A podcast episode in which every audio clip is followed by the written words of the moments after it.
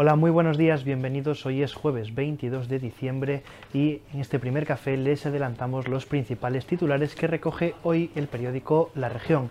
El diario abre hoy sus páginas haciéndose eco de las cifras del padrón publicadas ayer por el Instituto Nacional de Estadística y hay optimismo. Hasta 40 concellos, el máximo en los últimos años, han ganado población en el último año. Con todo, el conjunto de la provincia ha perdido un millar de habitantes, los mismos que la ciudad amplía estos datos nuestro compañero Bryce Iglesias. Hoy abrimos el periódico con las cifras oficiales de población que publicó ayer el Instituto Nacional de Estadística relativas al 1 de enero de 2022. La provincia de Ourense sigue perdiendo habitantes, casi mil en un año, pero cada vez son más los concellos del rural que consiguen sumar más vecinos a su padrón. Hasta 40 concellos de los 92 ganaron vecinos entre 2021 y 2022 un récord en los últimos años. Además, analizamos cómo quedará el reparto de los concejales que los ourensanos tendrán que elegir en las próximas elecciones municipales.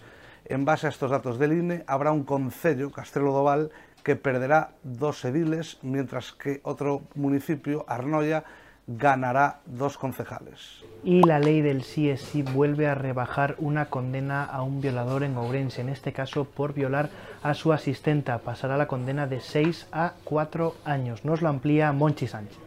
La ley del solo sí es sí, que entró en vigor en octubre con un nuevo marco normativo para las agresiones sexuales, ha beneficiado a un carbañines que fue condenado en octubre de 2020 a seis años de cárcel por violar a la mujer que acudía a su casa para realizar las tareas domésticas. La audiencia de Urense accedió a la revisión de la pena de seis años de cárcel y la dejó reducida a cuatro con la oposición del Ministerio Fiscal.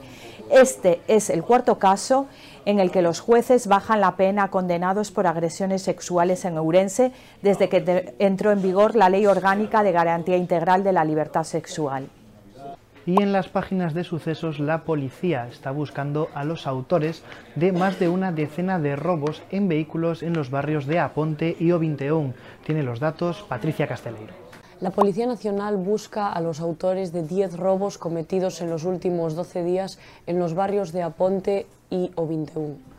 Las ventanas de los vehículos habrían sido forzadas para extraer los objetos que guardaban sus propietarios en el interior.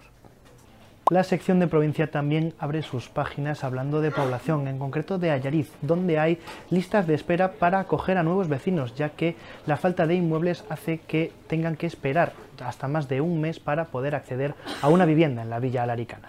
A nivel nacional, ayer se celebró el último cara a cara del año entre el presidente del gobierno, Pedro Sánchez, y el líder del Partido Popular, Alberto Núñez Feijó. Fue en un pleno en la Cámara Alta, en el Senado, y marcado claramente por la tensión por la reforma del Poder Judicial.